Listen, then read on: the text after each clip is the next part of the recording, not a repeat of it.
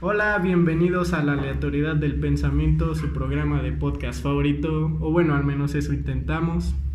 El día de hoy les traigo una entrevista muy interesante, eh, un- una gran persona, amigo, e incluso emprendedor, músico.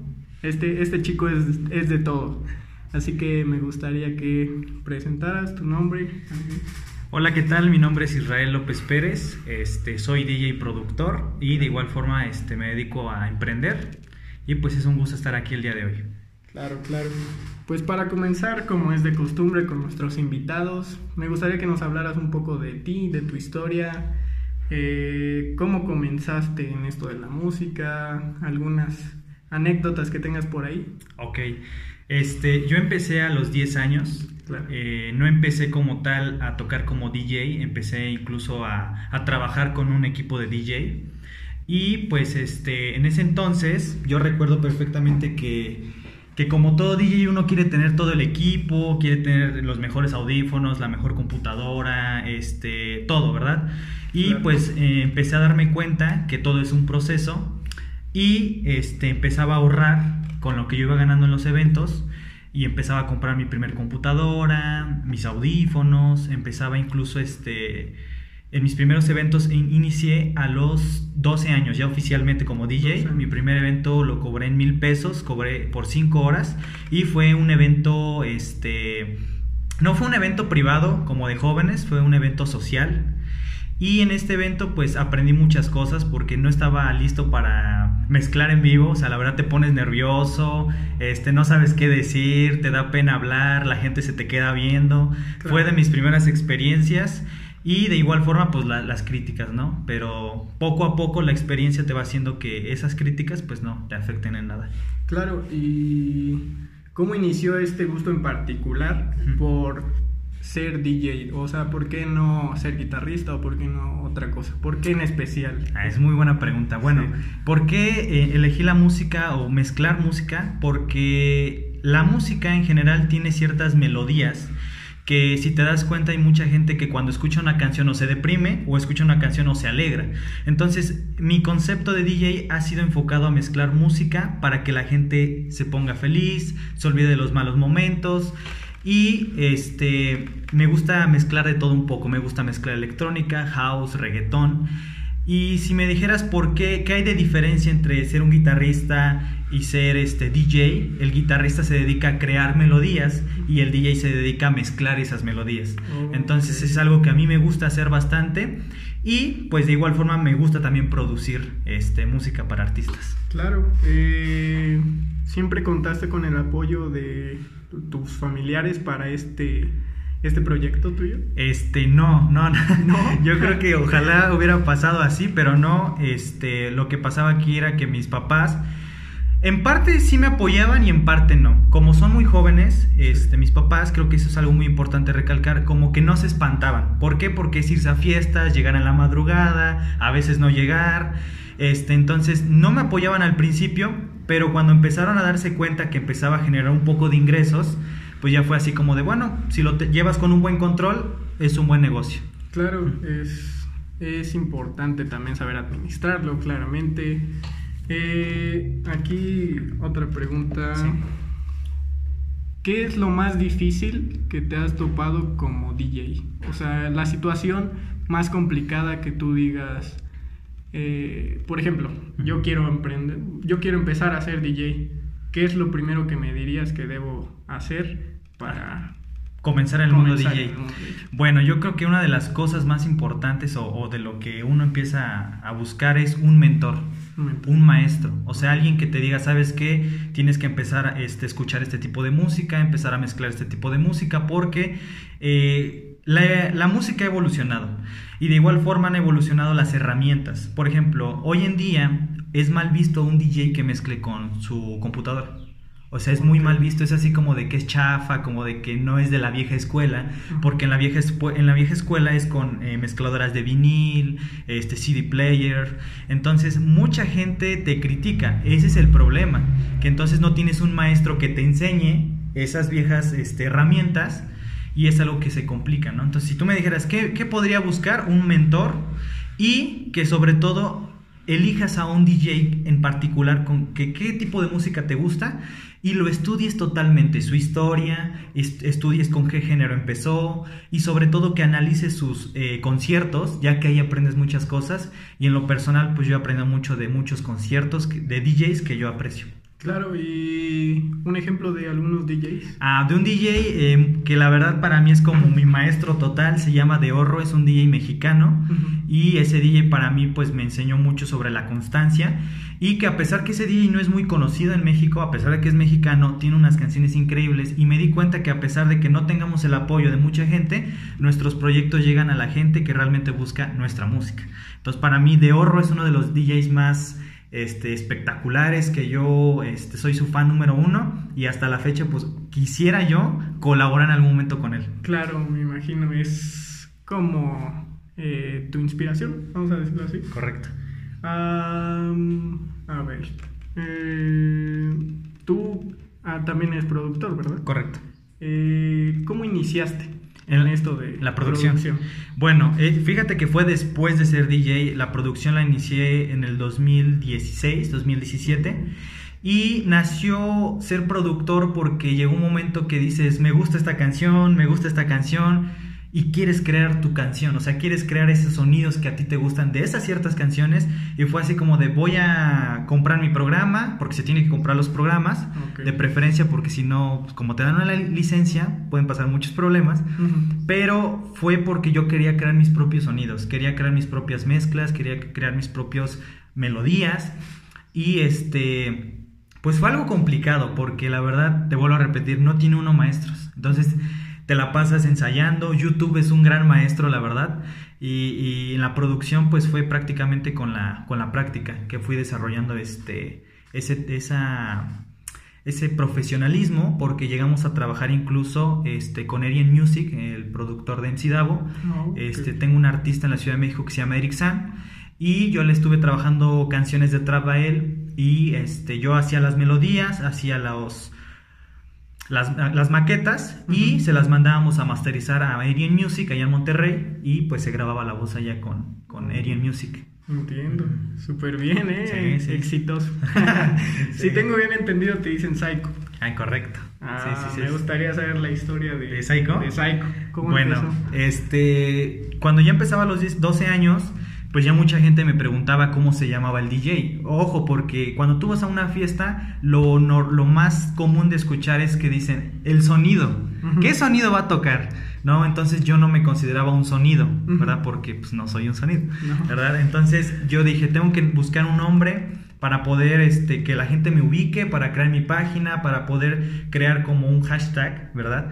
Y pues Psycho salió porque yo buscaba un nombre que significara locura, que significara seguridad, que significara consistencia. Y para mí Psycho es una palabra fuerte, una palabra que eh, representa valentía y que sobre todo pues habla de que siempre hay que ser eh, personas que estén evolucionando. Entonces Psycho se junta de todo eso que te acabo de mencionar y yo tengo un... Soy fan de la Guerra de las Galaxias de Star Wars, ¿verdad? Y para mí el logotipo, porque ya creé un sello discográfico que se llama Darson Prestige, es la el, ¿cómo se dice? el logotipo de Darth Vader. Ah, ok. Entonces, prácticamente todo va con la oscuridad y todo eso, ¿verdad? Sí, suena, suena bastante bien el nombre de Psycho. La verdad es muy... A mí me gusta, suena, suena este imponente. Ah. Vamos a decirlo así. Este, ¿Tienes un canal de YouTube o algo así? Este canal de YouTube eh, no lo tengo, pero está en planes eh, abrirlo porque tengo muchos proyectos para este año, para dar son Prestige, pero donde sí estamos muy enfocados es en Instagram. En Instagram, sí, sí tengo este perfil de los tres, del sello, el personal y el de DJ. Y por ejemplo, para escuchar tu música o bueno, tus mezclas. Ah, ok, eh, tengo SoundCloud. Ahí tengo remix, ahí tengo melodías, tengo instrumentales que he hecho y de igual forma ahí, ahí hay instrumentales que están a la venta igual vendo instrumentales para artistas que vayan comenzando en el trap, en el house o en lo que ellos vayan iniciando. Claro, y es muy interesante las instrumentales hoy en día. Son muy buenas. entiendo que lleva todo un trabajo de por medio. Sí.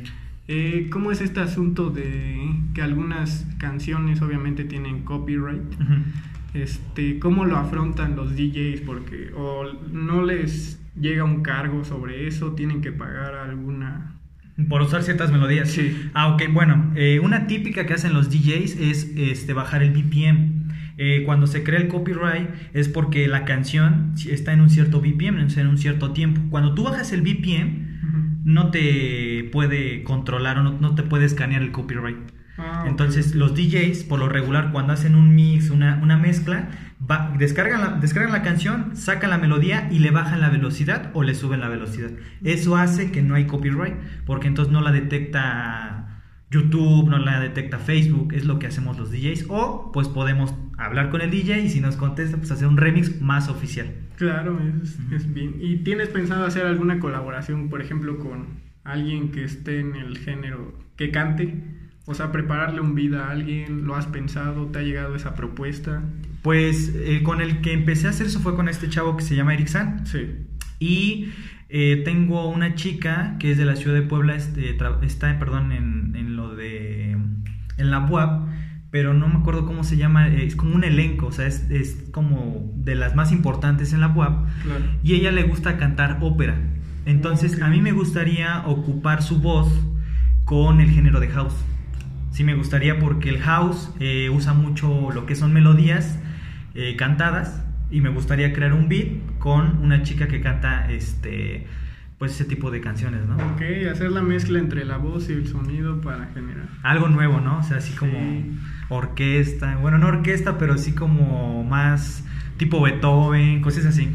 ¿Tú usas sonidos este, naturales? O sea, muy aparte de las melodías que ya tienes descargadas o lo que sea.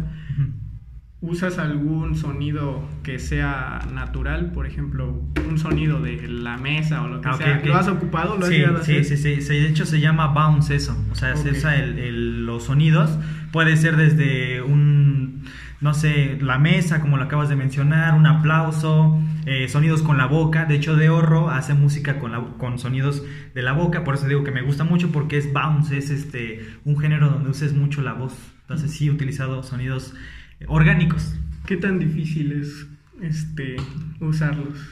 Sí es complicado, porque cuando ya, ya que haces el sonido necesitas pasarlo al programa, este, empezar a ver las notas, porque también no creas que es nada más hacer una canción por hacerla, sino que las notas tienen que ir en sincronización con las baterías, los drums, todo eso.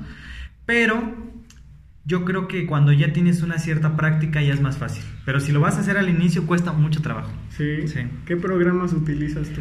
He usado Ableton Live, he usado FL Studio, Cubase, son de los tres programas que he utilizado para hacer melodías o hacer este, incluso he hecho presentaciones, he hecho este comerciales, he Sí. hecho este mezclas para porristas. Ok.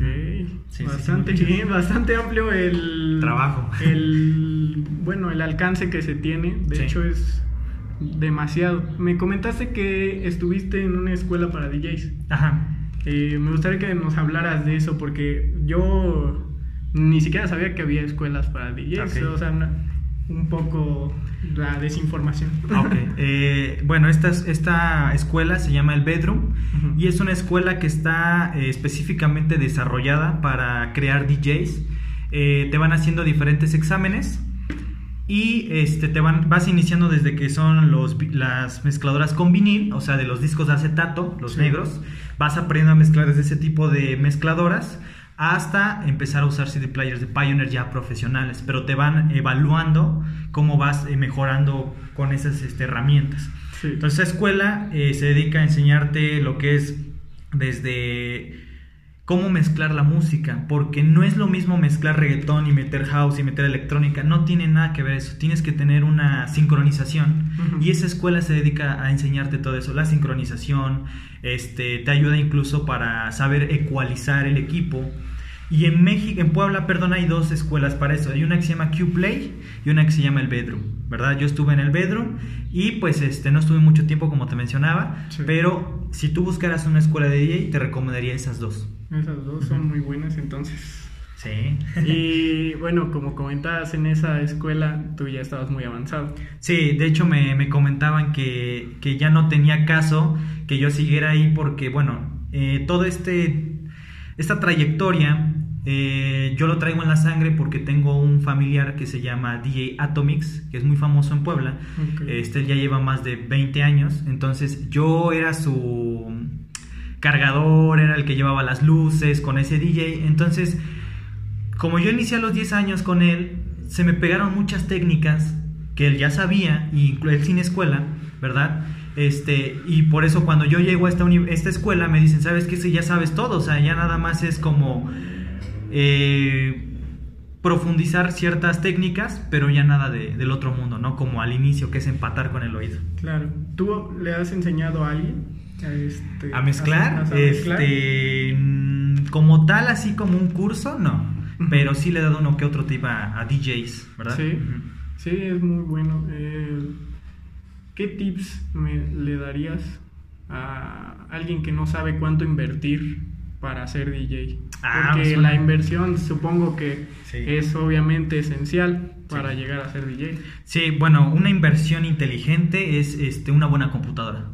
Si no vas a iniciar con CD players, con una buena computadora, puedes iniciar con programas como Virtual DJ, Tractor, con esos dos programas puedes iniciar. Son programas sencillos, pero son programas que te pueden ayudar sin tener necesariamente un controlador que es con lo que mezclamos los DJs. Ahora, la diferencia entre un controlador y un programa es que el controlador tiene más herramientas para mezclar o hacer un, otro tipo de efectos. Y el programa, pues es más que nada algo más sencillo. Entonces yo le recomendaría un buen programa, una buena computadora con una buena memoria RAM, este, buena tarjeta de audio y pues que tengan cierta capacidad en su disco duro para que puedan almacenar muchas canciones. Claro. Eh, Comentaba sobre estos discos de vinilo. Ajá. ¿Cómo funcionan? Yo siempre he tenido esa duda de cómo funcionan esos, porque veo que es clásico que hacen en el movimiento con la mano, en el disco. ¿Cómo funciona eso? Ah, ok, bueno, lo que pasa es que en las mezcladoras de hace años traían una aguja. Ajá, es un lector. Entonces, cuando está girando el disco, esa aguja está leyendo, como el disco duro en una computadora, está leyendo el, el vinilo. Y lo que nosotros hacemos se llama scratch. Es, una función. Scratch, el famoso que le hacen así, se llama Scratch. Eh, y también déjame decirte que es una rama derivada de DJ. No es como que todos los DJs lo hagan. Porque el Scratch ya más profesional ya lleva otro nivel de, mezclas. No es como la de una fiesta normal. O sea, ya es como de que regresan este vinil, pasan este vinil, regresan este vinil. Y lo usan mucho en las batallas de rap. Ah, ok. Correcto, batallas de rap. Eh, tu experiencia en esto de haciendo eventos y todo eso. ¿Cómo fueron los primeros? O sea, los primeros eventos. Sí, me comentabas que el primero obviamente estabas nervioso y así, pero los primeros eventos que tuviste, hubo errores, hubo así, no sé, algún momento en el que te fallara el audio, cosas en las que tuviste que actuar rápido. Me gustaría que me contara. Eh, por ejemplo, algo que sí me costaba trabajo era cobrar. Me daba mucha pena. O sea, sentía yo, yo sentía que cobraba muy caro. Sí. Cobraba 2000, ya empezaba a subir mi precio y ya cobraba 2500 por 5 horas. Entonces es como de que a qué horas le cobro, este, ya está tomado la persona, este, ya me voy a ir y no me ha pagado, como que ese, ese temor a, que me vayan a pagar. Resulta incómodo. Exactamente, como de, oye, ya me, ya me voy, ¿no? Como que lo que falta, ¿no? Entonces yo creo que esa fue una de las cosas que, que me costó al principio. Otra de las cosas fue hablar en público, ¿verdad? Este, fíjate que algo que yo utilicé mucho fue cuando yo hablaba en el micrófono cerraba mis ojos. Agarraba, estaban las, las, personas bailando, cerraba mis ojos y decía lo que tenía que decir para no verlos y que no me apenaran, ¿verdad? Porque sí me llegó a pasar como de que, hola amigos, se me quedan viendo todos y te quedas así como de no, así como de que no manches, ¿para dónde volteo, no? Entonces era así una de mis técnicas. Y otra cosa que me llegó a fallar fue, este, pues, yo siento que fue en el área del audio a veces, porque pues uno no tiene gran equipo y pues a veces llevas lo que tienes, ¿no? Con lo que yo llegaba a iniciar en eventos fue con estéreos. No tenía bocinas profesionales, no tenía mi computadora. Yo no inicié con computadora, yo inicié con dos DVDs y dos estéreos.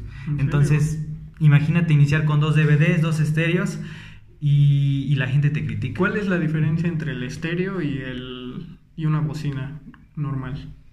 Ah, bueno, lo que pasa es que el estéreo tiene ciertos watts, o sea, llega a cierto volumen, pues.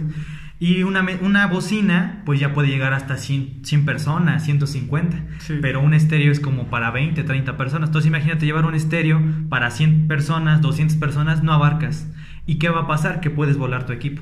Ok, se puede dañar. Y ya valió, ya no ganaste nada. Am, el evento más grande al que has ido. El evento más grande en el que he ido, bueno, han sido dos. El primero fue, eh, yo estudiaba por el Paseo Bravo en una escuela por ahí. No vamos a hacerle publicidad. Pero este, esa escuela, yo tenía una maestra que era de geografía Claro. y seguía estudiando en la universidad. Entonces ella me contrató para eh, un evento grande y mundial, porque vinieron de Brasil, vinieron de Argentina, varios de sus compañeros. Claro. Y lo considero grande porque gracias a ese evento me conocieron de otros países. Y fue un evento de universidad, pero vinieron de todos, ¿eh? Argentina, Estados Unidos, Aproxim- Colombia. ¿Aproximadamente cuántas personas Eh, calculas? 800 personas. 800. Fue un evento grande porque fue de otros países. 800 personas son demasiadas. Pero yo lo consideré grande porque venían de otros países. Pero uno grande, grande, fueron 20 mil personas. ¿En Ya fue un show grande, ya fue, cobramos más de 70 mil pesos, la verdad. ¿En dónde fue ese? Eh, fue en Atlisco. En Atlas. Ujú, Pero ya fue un evento masivo, o sea, ya fue con bailarinas, este, ya fue con escenario, eh, llevamos de equipo más de 300 mil pesos en equipo porque pues ya me unía yo con un corporativo de DJs Claro. que ellos me llevaban el equipo y yo nada más iba a tocar. Claro, es demasiado, güey. Sí, sí, sí. Tantas personas. ¿Cómo fue al momento en el que saliste y viste ¿Toda la gente? toda la gente? ¿Cómo se sintió ese momento? Sí, te, te emocionas, te emocionas porque cuando te acuerdas de cuando inicias y que la gente pues no cree en ti, te hacen burla tus compañeros en la escuela Sí. y ver a la gente que está bien prendida, que tu música la bailan, es así como de que no te la crees, o sea, es como un sueño. Claro. Y, y cuando pasa ese tipo de cosas es cuando tienes que decir, estoy hecho para esto y si por algo están pasando las cosas es porque voy en buena dirección. Sí. Y la verdad, pues sí te pones nervioso, pero es algo gratificante porque dices, lo estoy logrando y voy por más personas. Exacto, es muy bien, muy bien el avance que tuviste. Aproximadamente cuánto tardaste para que tuvieras este evento? Eh, fue a los 14 años. 14 A los años. Lo que pasa es que esta escuela que te menciono Sí. me, me contrataba para tocar los 14 de febrero, 15 de septiembre. Entonces, cierto, siento que algo que le ayuda a un DJ es los contactos. Entonces, Sí. como yo tenía 12 años, ya iba en primero y secundaria, más o menos esa edad, ¿no? Sí. Este, pues me contrataron a mí los de tercero de bachiller. Entonces me decían, oye, Saiko, es que quiero que toques en el convivio del 14 de febrero. Sí, sin problema. Iba a tocar. Y los maestros me decían, ¿sabes qué? Irra, ve a tocar al convivio porque beneficia a la escuela y te exentamos matemáticas. Te exentamos cierta materia. Ajá, o te quitamos los reportes. Sí, sí, sí. Entonces, pues era un buen negocio, ¿no? Sí. Y pasaba que los de la universidad pues ya hacían sus fiestas del, con, no sé, con los de la UAP, con UDLA, con otras universidades y empezaba a conocer más gente. Entonces siento que ayuda mucho los contactos. Claro. Y cuando llegué a ese evento masivo que fue a los 14 años, fue gracias a los contactos, a que escucharon mi trabajo. Sí, entiendo, los contactos son algo esencial. En, en cuestión de equipo, ¿qué tantas cosas tienes ya hoy en día? A diferencia del- de tus primeras... bueno, sí, ya. primeras veces. sí, ya ¿Qué tantas cosas tienes ahora? ¿Ahora? Sí, Bueno, para empezar desde la computadora. sí. Ya cambió porque pues antes llevaba una... Bueno, no tenía computadora, era con estéreos. Sí. Después fue una computadora de escritorio. Imagínate ¿En llevar el? CPU. Sí, llegué a tocar con CPU y todo. Sí, llevaba el CPU y el teclado y el mouse. Sí. Y ponía mi mesa, tapaba para que no se viera, pero sí. llevaba yo CPU. Este, después fue una HP y ahorita una MacBook Pro. Este, me costó en ese entonces 10 mil pesos. Eh, tengo un controlador, este, me costó 6.500. Tengo una mezcladora, este, esa me costó 4.500. Tengo dos amplificadores, cada uno me costó alrededor de 3.000 pesos. Tengo bocinas, esas estuvieron en 7.500 pesos porque son profesionales, ya son un poquito más caras. Sí. Tengo una estructura, eh, esa no es muy grande, pero... Y empecé a comprar mi equipo y ese es como para unas 200 a 300 personas. Sí. Una estructura, tengo iluminación, barras de LED, cañones de LED, cámara de humo, tengo este... ¿Qué más tengo? Mis audífonos, que son, este, me costaron 2.800 pesos, son audífonos especiales de DJ. No es lo mismo ocupar unos audífonos comprados en el mercado porque pues no aguantan cierta frecuencia y se te vuelan y te Sí. puede lastimar el oído, es un buen tip. que los DJs tienen que tener mucho cuidado con su oído porque si también no cuidas tu oído puedes perder este, la sensibilidad o la frecuencia con la que escuchas. Ok, al momento en el que he visto que obviamente todos tenemos la imagen de un DJ que tiene sus audífonos y todo eso, al momento esos audífonos están reproduciendo la misma melodía o ¿Por qué Ah, usan sí. los audífonos? No, No, entiendo. Nada más para vernos bien, nada, es cierto. Para vernos profesionales. Sí, sí, para que se vea el show bien. Nada, no es cierto. Lo que pasa es que eh, la función del DJ es que en lo que está sonando la melodía que está bailando la gente, nosotros en el audífono ya estamos escuchando la próxima canción y la estamos sincronizando, que es con el cue. Entonces estamos sincronizando con el cue y cuando ya sentimos que, bueno, ya llevamos el tiempo, le damos play, ya se van sincronizando, vamos subiendo el, otro volumen de la otra canción y ya es donde vamos haciendo la mezcla. Los audífonos sirven para escuchar las canciones que vienen o para escuchar las dos al mismo tiempo y ver si están este, bien sincronizadas. ¿En serio? Sí, Oye, sí. sí. no lo sabía. Sí. Yo creí que escuchaban la misma melodía, no sé. no, no, no. Muy, Muy básico, ¿no? muy interesante eso Sí. que cuentas. Y pues es un trabajo muy arduo el que se lleva, entonces es Sí, planear lo que se viene, todo al momento. sí. Entiendo por qué el nerviosismo que siente. Correcto, y de hecho, este, bueno, esto es algo que siento que me ayudó mucho. Yo llegué a tocar la batería a, los, a la edad de 8 años. Entonces, este, los que tocan la batería van a entender que se tiene que tocar el bomb, la tarola, los hit hats. Entonces, ¿qué es lo que yo desarrollé ahí? Que entonces con una mano llevaba un sonido, con otra mano otro sonido, con el pie otro sonido y la otra pierna otro sonido. En la música estás escuchando otro sonido y viene otro sonido. Entonces, me ayudó mucho a mí la batería para poder Las- separar los Para audios. sincronizarte bien. Correcto. Se me fue esta pregunta. Te iba a decir. Mm, ay, se me fue, justo se me fue. Estaba pensando justo lo de que viene la música y todo eso. Pero, a ver. Ay, es que se me fue la onda. Muy feo. Una disculpa a los que nos escuchan. Es que sí es impactante cómo te vas enterando de cosas que ni sabías. O sea, porque uno piensa que el DJ solo tiene la canción todo preparado y ya nada más lo reproduce al momento. Ajá. Ah, ya lo recordé. Cuando vas a un evento, este es importante saber el entorno en el que te vas a desarrollar o, o tú ya llevas la música que tú quieras y a ver qué pasa o realmente tienes que saber en qué tipo de personas van a estar y así, o sea, para poder hacer bien tus mezclas, para llevar las canciones Bien, buen ambiente, ¿no? Sí. Bueno, es que hay dos tipos de eventos. El primero, el primero es un evento social, un evento familiar, que son los típicos 15 años, porque también te he llegado a tocar en esos eventos, bodas, este, despedidas de soltero, todo tipo de música, todo tipo de eventos, perdón. Ese tipo de eventos que son sociales, este, sí tengo que saber qué tipo de gente va a ir para poder prepararme con la música, porque hay desde que hay gente que le gusta canciones de los noventas, rock, este, no sé, les gusta incluso rave, hay mucha gente ya adulta que les gusta el rave y tengo que prepararme. Obviamente yo como DJ tengo unas carpetas preparadas, Sí. pero pues no hay de más que una que otra canción que le guste al dueño de la fiesta o a los que están ahí, pues me las digan para que las pueda mezclar. Los eventos VIP, los eventos como festivales, los eventos como más para jóvenes, ahí ya no, ya no escojo yo la música para ellos. O sea, ya no necesito saber qué tipo de gente.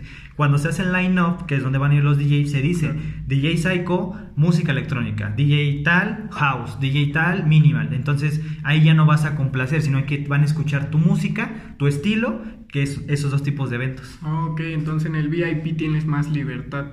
Sí, sí, Sí, sí, sí. porque ya es tu trabajo, todo lo que has hecho. Correcto. La experiencia más fea que has tenido Más siendo de- DJ, que digas, no, ni quiero recordar ese día. Ah, una muy fea. Tengo, bueno, una así como que estuvo muy horrible. Sí. Fue que este estaba yo tocando en un evento que eran como 250 personas y Claro. yo por lo regular llevo gente que carga mi equipo. Entonces, por lo regular ellos tratan de cuidar eh, pues que no se me acerque nadie. Sí. Y en ese momento, pues se, despistó uno de ellos y se metió a la cabina del DJ este un borracho. No. Entonces era así como de que ponme esta canción y yo de espérame tantito, es que estoy mezclando, están bailando, sí, pero yo quiero esta canción, sí, pero espérame tantito, es que no sabes quién soy yo y los mala copa, ¿no? Sí. Entonces me pasó que se puso muy agresivo, yo lo estaba ignorando y pues tiró su cerveza en mi computadora. No. Entonces fue así como de que- Apagué mi computadora, apagué el equipo, sequé mi computadora ¿saben qué? Porque en mi contrato, yo tengo contratos, Sí. mi el evento hasta acá termina, me deben tanto, porque en el contrato se firma, discúlpeme, pero pues agradezcanle a tal persona. Entonces fue ese momento como muy incómodo, porque imagínate una computadora que te cuesta trabajo, un borrachito viene y te la descompone en unos segundos. Y la cosa es que todos ahí bailando y de repente, ¿saben qué? Ya me dañaron la compu. Sí, por un mala copa. Sí, me imagino. Y en, en este tipo de contratos, ¿qué es lo que se establece? Se establecen las horas de trabajo, porque luego hay gente que otra, ya la última y nos Sí. vamos, entonces pues ahí en la, entre la última se avientan otra hora. Sí. Entonces eh, se, se establece la- el horario donde iniciamos, el horario donde terminamos, se les pone como promoción si quieren una hora más de trabajo, eh, se establece en cuánto equipo llevamos, se establece qué regalos llevamos, se establece que se tiene que pagar el 50% cuando se firma el contrato y el otro 50% antes de iniciar el evento. Ok. Entonces establezco todo eso y también si llegan a cancelarme el evento y ya me pagaron, no se regresa nada porque yo ya había apartado su fecha. Ok. Y también en caso de daños. Ah, correcto, en daños, pues se tienen que hacer cargo de los daños, porque pues yo voy a ofrecer mi servicio y si pasa algo mayor, se tienen que hacer cargo, por eso se firma. Supongo que cuando iniciaste no tenías contratos. No, no, no tenía contrato, todo era de la palabra. Sí, todo era la palabra. Sí, sí, era más complicado, ¿no? Sí, sí, porque era así como de que, ¿cuánto fue? No, pues 2500, ya te doy 1500. Y así Sí. como de, no, pues como que, obviamente lo afrontabas, no, pues es que mi servicio, y te pagaban. Pero cuando hay un contrato y firman, ya es como un poquito más difícil que te regateen, pues. ¿Cómo, ¿Cómo empezaste a hacer los, los contratos? Ah, los contratos se iniciaron porque llegó un evento de Facebook hace años, cuando tenía 15 años, Sí. y este, este, este organizador de Facebook eh, juntó a varios DJs. Entonces como que nada más nos amontonó, no nos dio un horario de tocar y cuando acabó el evento fue así como, ten, pues nada más te doy 500 pesos. No. Entonces fue así como de que, como eran más grandes, pues yo tenía 15 años, eh, ellos tenían como 28, 25, pues ya se la saben para no pagar Sí. fue así como de tengo que hacer algo para que mi, mi- mi trabajo sea más profesional y no pase ese tipo de cosas.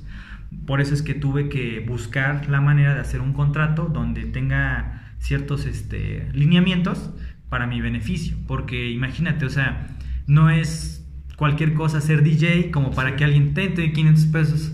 Por eso es que busqué la manera de hacer mi contrato. Entiendo, sí, es mejor porque así ya la persona está asegurada, ya sabe lo que viene, ya Correcto. sabe si pasa algo malo. Es muy interesante. ¿Y le recomendarías a alguien nuevo que si empiece con contratos? O Bueno, mira, Poco a poco. ahora que me, me dedico a los negocios, sí. Eh, yo te puedo decir que un consejo bueno es que empiece a tocar en su familia, Ok. eh, como con la familia, Sí. ¿verdad? Con los amigos, en las fiestas de los amigos, ¿verdad? Porque al inicio no puede estipular un precio porque aún no lo vale. Entonces, cuando tú le dices a alguien al inicio, cobro 2500 y llevas medio año como DJ, como que aún no es, como que la gente todavía no confía en tu trabajo, ¿sabes? Sí. Entonces yo recomiendo que toquen entre amigos, toquen gratis por un momento en lo que se van creando fama y van aum- aumentando su precio. Van Sí. aumentando, no sé, 300 la hora, 500 la hora, pero que también él mejore, no puede nada más aumentar el precio Sí. y él no mejorar. Durante todo este tiempo que, bueno, tú empezaste muy joven, por lo que me comentas. ¿Hubo de parte de algunas otras personas algún tipo de burla, este, algún tipo de discriminación? Bueno, no, no discriminación, pero Bullying. sí que era un bullying, vamos Sí. a decirle así. Sí, la verdad sí, mira, hubo bullying de parte de la escuela, o sea, mucha gente así como de que ahí viene el que hace sus mezclas, este, no sé, está bien chamaco, ¿qué va a poder saber de música? Sí. Este, ¿cómo va a cobrar tanto? Sí hubo mucho hater, la Sí. verdad, mucho, mucho hater, y la verdad, te apenas, o sea, te doblas porque dices, no más, yo le estoy echando eh, mucho esfuerzo, me desvelo y la gente me hace críticas, pero ahí te va lo bueno. Eh, la gente que te critica al inicio, te la vuelves a topar cinco años después y su futuro está bien deshecho y tú así como de, pues no manches, me querías corregir mi vida y la tuya la tienes descontrolada, ¿no? Sí. Y, y después, oye hermano, que sabes qué? que quiero que toques en mi fiesta, oye es que la verdad no puedo, la verdad discúlpame, estoy muy Sí. ocupado, ahí después hacemos un contrato. Sí. Como que se regresa el karma, Sí. pero sí hay mucho hate. Y de parte de mi familia, pues mucha gente dice que esto no, es, un trabajo, te dice que esto nada más es desmadre.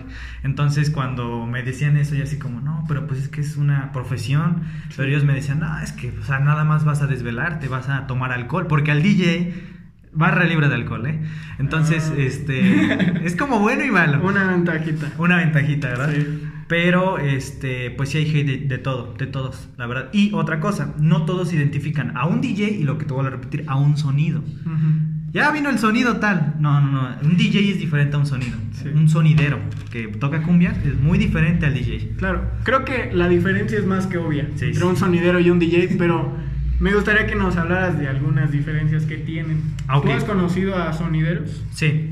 Ah, ahí me gustaría que... Que te platique la Ajá, diferencia. Sí, sí. Bueno, la diferencia entre un sonidero y un DJ es que el DJ se enfoca a trabajar con un cierto BPM, con un tiempo, y mezcla para que la gente se la pase bien, ¿sabes? Sí. Entonces el DJ se dedica a empatar la música, a tocar cierta música y este alegrar el momento. El sonidero se dedica a tocar lo que sea, o sea, literal canciones de otro tiempo, de otro BPM, de otra velocidad, Sí. las van poniendo, las pausan, o sea, no hacen mezcla como tal, no la están mezclando, solo le dan play, la quitan y ponen otra canción. ¿Y qué pasa? Lo famoso, van mandando saludos, ese es el sonidero. O sea, a veces ni escuchas bien la canción porque saludos para tal. Sí. Entonces, no mezclan los sonideros, nada más ponen play, pausa y ponen otra play, nunca están mezclando, realmente no. Que sí sorprenden porque tienen ciertos equipos, pero no los utilizan como tal. Ok, entonces es un poco más superficial el trabajo que lleva un sonidero. Sí, es más como de que andar mandando saludos y todo eso y el DJ Sí, no hace bueno, eso. es lo esencial del sonidero que he notado es que pues se centran más en prender a la gente así con una canción, a veces mandan el saludo. Sí, sí, sí, sí. es interesante. Te han confundido así de, oye, quiero que sea- quiero que vayas al festival de tal porque eres quiero que hagas sonidero o algo así. Mira, te voy a decir algo bien chistoso. El DJ Sí. cuando sabe mezclar, mezcla todo. Y sé Sí. mezclar cumbia sin problema. También. La sé mezclar sin problema y la sé mezclar muy bien. Sé mezclar todo, dubstep, house, minimal, cumbia, trap, electro house, sé mezclar todo sin problema. Muy bien. Y sí, me han dicho, oye, aviéntate unas cumbias, claro, sin problema. ¿Por qué? Porque cuando tienes un gusto por mezclar la música, hay música de cumbia muy buena. O sea, no te voy a decir que es mala, hay muy, canciones muy buenas. Claro, pues me gustó, la verdad. Toda esta información creo que le puede servir a alguien que va recién empezando. Eh, ¿Tus redes sociales? ¿Tienes algunas redes Sí, sociales? mis redes sociales, eh, la personal es Israel López Pérez. En Instagram está como Israel-López-Pérez, guion bajo otra vez. Sí. El de DJ es este guion bajo punto psycho punto guion bajo y el sello discográfico es Darson Prestige. Claro. Eh, me gustaría dar un, un último como una anécdota. Claro, claro. ¿sí? Esta anécdota es un poco chistosa, pero es la realidad en México. Sí. Una vez fui a tocar a, una, a unos 15 años y el, el papá me contrató, me hizo mi contrato, me contrató 8 horas y me dijo, y eran ya las 10 de la noche, o sea, ya empezaba lo bueno. Sí. Y me dice, ¿sabes qué, hijo? Este, empieza a bajar el volumen a la música, empieza a bajar la iluminación, este, como que guardas las cosas y yo ahorita regreso. Y le digo, o sea, ya va a acabar el evento. Y dice, no, no, no, solamente toca feo, o sea, no toques buena canción, no es buenas canciones, que no bailen y ya que se vayan.